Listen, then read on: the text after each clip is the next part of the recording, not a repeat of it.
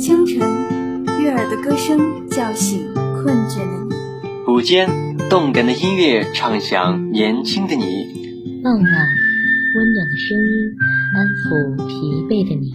陪伴是我们最长情的告白。我们是电子科技大学九里堤校区沉淀之声 Young Radio。秋天的银杏叶远没有春夏的叶子那样生机勃勃，但它是一种饱满的成熟。它因为懂得了奉献，才如现在这般为了生命的轮回无私的默默奉献。沉淀之声 Young Radio，让我们一起携手同行。各位听众朋友们，大家好，欢迎大家准时与我们相约在沉淀之声 Young Radio，我是主播周乐，我是主播刘文浩。今天是二零二零年十一月十六日，星期一。下面进入今天的沉淀新闻，欢迎收听今天的沉淀新闻。今天的新闻主要内容有：成都高新区电子信息产业人才实训基地与新经济产业人才实训基地授牌。对于直播带货，广大消费者应谨慎对待。美媒测算，拜登得三百零六张选举人票，特朗普得二百三十二张。成都高新区电子信息产业人才实训基地与新经济产业人才实训基地授牌。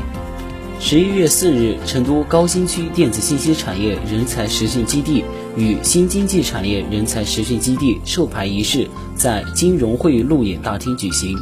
产业人才实训基地由成都高新区电子科技大学联合组建，以九里地校区作为基地建设主营地。校党委副书记靳敏、成都高新区管委会副主任赵继东、成都高新区科技和人才工作局局长宋大勇、合作发展部继续教育学院相关负责人和高新区内二十余家电子信息新经济企业代表参加授牌仪式。靳敏在致辞中表示，电子科大在致力于研究生、本科生创新引领型精英人才培养的同时，大力推进继续教育转型发展，以达到继续教育社会有需求、国家有要求、人民有期待的目标。九里堤校区承担了电子科大多层次技术技能型人才培训的职能。作为产业人才培训基地的主营地，将依托学校学科优势和教育培训资源，提供标准化和定制化培训课程，通过订单式培养等模式，大力开展相关技术技能紧缺人才的职业培训，帮助企业打造具有专业能力的多层次从业人员队伍，以满足高新区产业发展人才需求，为地方经济社会发展助力。赵继东为成都高新区电子信息产业人才实训基地与新经济产业人才实训基地授牌。他表示，成都高新区作为成都产业发展主阵地，持续推动电子信息、新经济等主导产业强劲发展。产业的快速发展激发了越来越大的人才需求。此次建设的产业人才实训基地将充分利用电子科大的学科优势、培养优势、校友优势等。通过链接学校及企业资源，不断培育输出全面覆盖电子信息新经济领域的中高端科技创新型人才，带动区内就业，并助推区域经济发展。他对基地建设和发展提出三点建议：基地建设坚持产教融合，不断提升服务能力，深入开展有效合作，充分发挥引才平台作用。九里堤校区管委会主任、继续教育学院党委副书记刘俊修介绍了产业人才实训基地服务内容及发展规划。基地将聚焦成都高新区电子信息新经济行业企业实际需求，针对大数据、人工智能、物联网、集成电路和半导体、智能制造等重点领域，通过开设多层多领域专业课程。不断提升企业员工技能技术，精准服务区内企业。同时，根据政府企事业单位需求，组织专家团队开展定制化培训，构建成都高新区多层次人才培养与服务体系，打造开放、高效、共享的人才培养与服务高端平台。成都高新区企业代表与区内人力资源机构代表分别发言。表达了对人才的渴求，特别是高端人才的渴求。高新区电子信息产业人才实训基地与新经济产业人才实训基地建设恰逢其时，这将有效解决企业机构对于产业人才的需求。希望有机会与电子科技大学高新区开展更深更广的合作。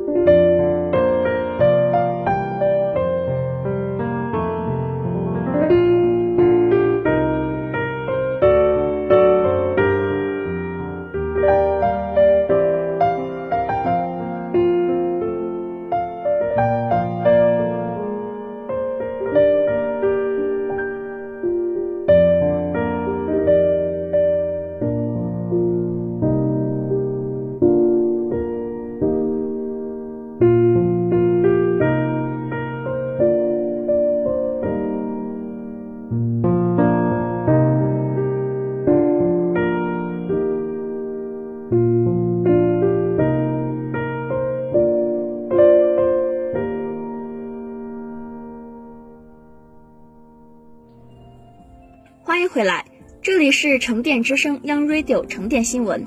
下面让我们继续了解国内新闻。对于直播带货，广大消费者应谨慎对待。今年双十一，直播带货的促销方式愈发流行。新华视点记者调查发现，直播带货如火如荼的背后，有些存在观看人数吹牛、数据造假、注水的问题，被蒙骗的商家不少，最终赔钱。同时，一些只认钱不看品质的无底线带货，也直接坑害了不少消费者，为整个行业的发展敲响了警钟。数据造假是直播带货潜规则。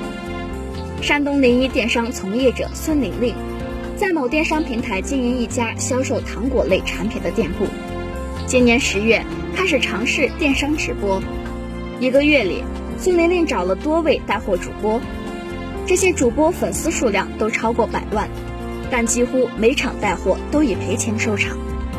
有的主播介绍了产品很久，最终只卖出去一千块钱。更离谱的是，有一次商品已经下架，但销售数据还在攀升，这说明数据是假的。孙玲玲说，有主播甚至告诉她，数据造假是直播带货的潜规则。记者注意到，近几个月直播带货的销售业绩，不断被各平台主播刷新历史新高。从一亿元到十亿元，再到五十亿元，除了头部主播外，越来越多的主播宣称带货取得几百万元，甚至上千万元的销售额。以往双十一，整个天猫平台的销售额才两千多亿元，现在一个带货主播几场直播下来就动辄几十亿元，里面水分太大了。山东灵谷电商科技创新孵化园副总经理李军华告诉记者。以服装销售为例，百万粉丝的主播带货一场能卖出去两万单左右，刨除物流、人工等成本，收益并没有很夸张。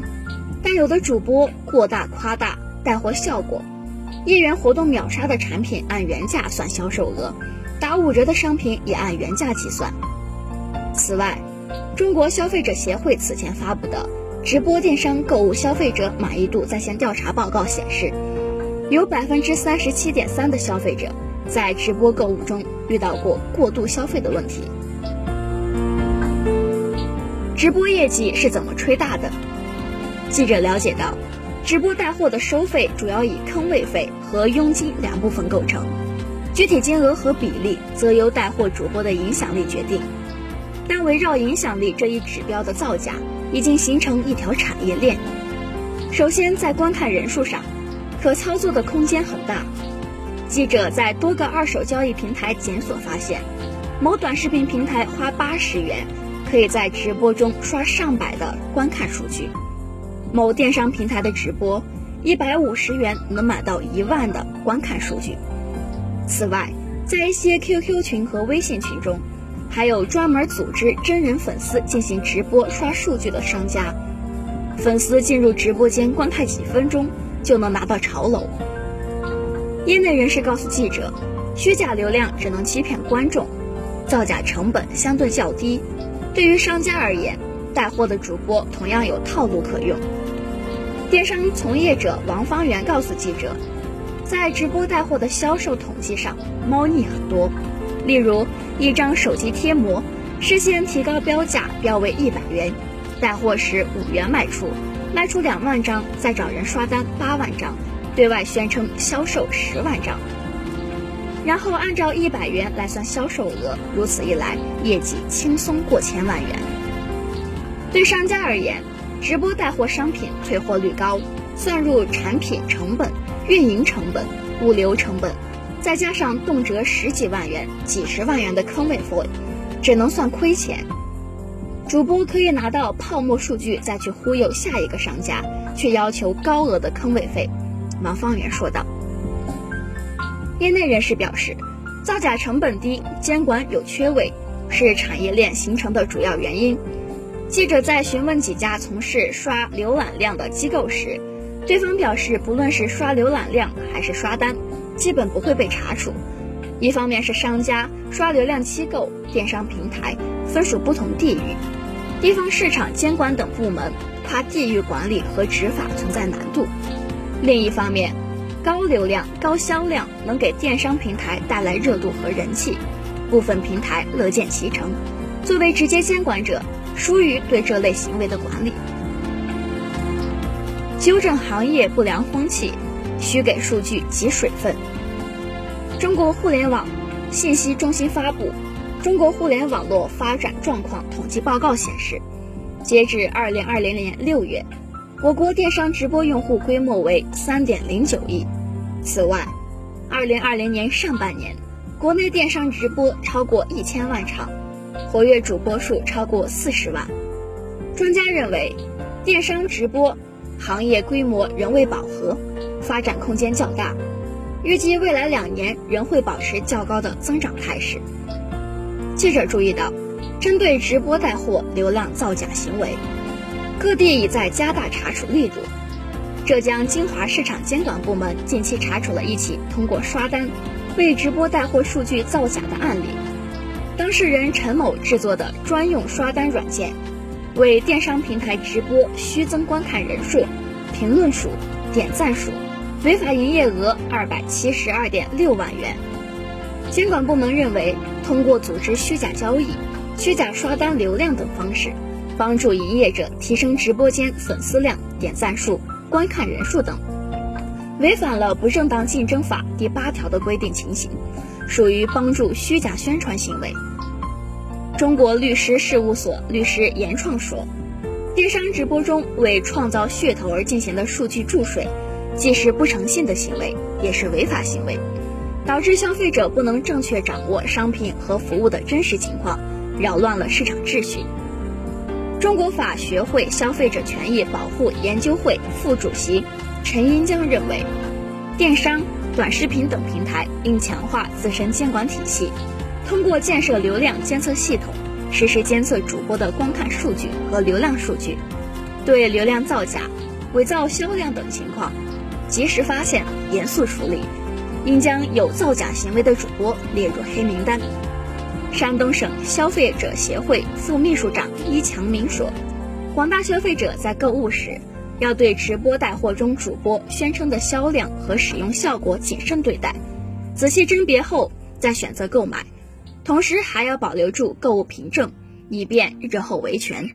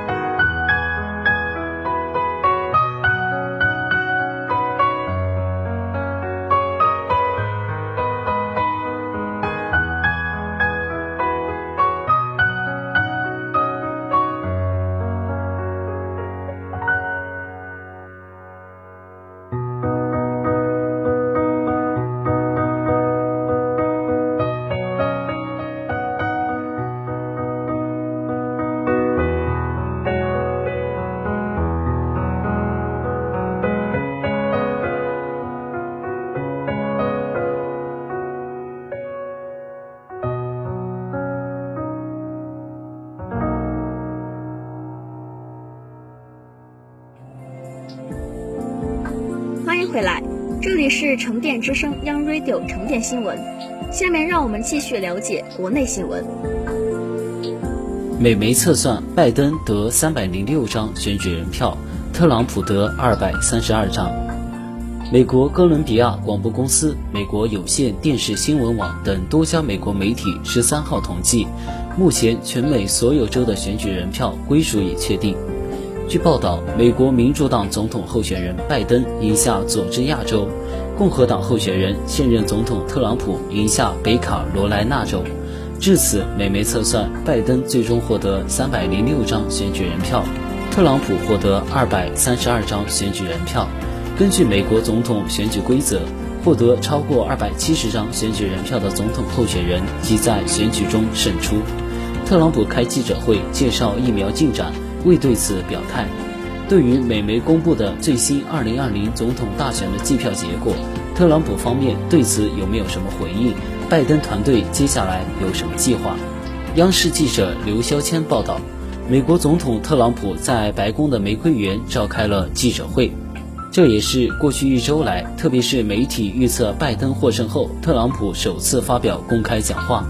不过，特朗普并没有提到大选或对大选结果表态，而是介绍了新冠疫苗研发计划的最新进展，明年四月可以普及疫苗。同时强调，他的政府不会再封闭经济。发布会结束后，他没有像往常一样接受现场记者的提问。白宫目前主要精力都在对大选结果发起诉讼。在美国累计新冠病例突破一千万，同时日增病例不断创纪录的背景下，白宫对新冠疫情不问不提的态度也受到了美国各界的批评。所以这个发布会应该算得上是一个微略的回应。目前特朗普方面依然没有宣布败选，不过和前几天相比，开始有一些新的消息从白宫传出。主要有两点。首先，根据《纽约时报》等多家美国媒体的报道，特朗普告诉一些顾问，如果拜登被最终确认为大选的胜方，他将宣布参加2024年总统大选。其次，美国媒体还报道，特朗普告诉朋友说，想要成立一家数字媒体公司来和福克斯新闻台竞争。因为特朗普的顾问认为，福克斯新闻台过早地宣布拜登在亚利桑那州获胜是一个错误。最近几天，特朗普也在社交平台多次对福克斯新闻台进行攻击，暗示福克斯新闻台过河拆桥。由于政府过渡工作完全没有启动，所以拜登大多数动作其实只能停留在言语上。拜登说自己到明年一月二十日才能上任，而新冠病毒并不在乎日期。所以再次呼吁美国民众佩戴口罩和保持社交距离。不过，对于拜登来说，还是有比较明显的进展。首先，美国网络安全与基础设施安全局在美国当地时间十二日晚发表声明：，二零二零年美国大选是美国大选历史上最安全的一次，不存在任何选票漏记、错记的证据。其次，一些共和党官员虽然没有公开表态承认拜登获胜。但也认为，目前拜登应该获得情报更新的权限。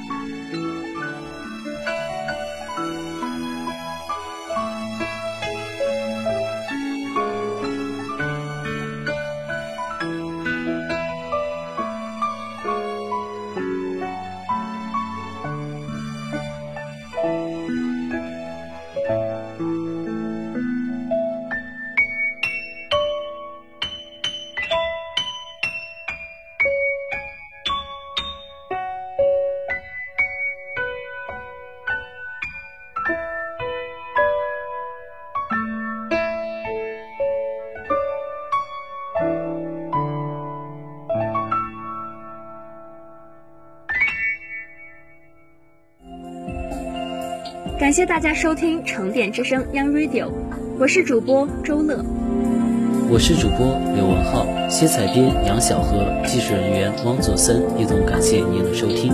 以上是今天节目的全部内容。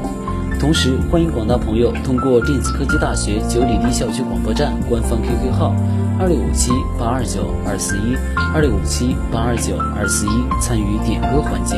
下周一的同一时间，我们不见不散。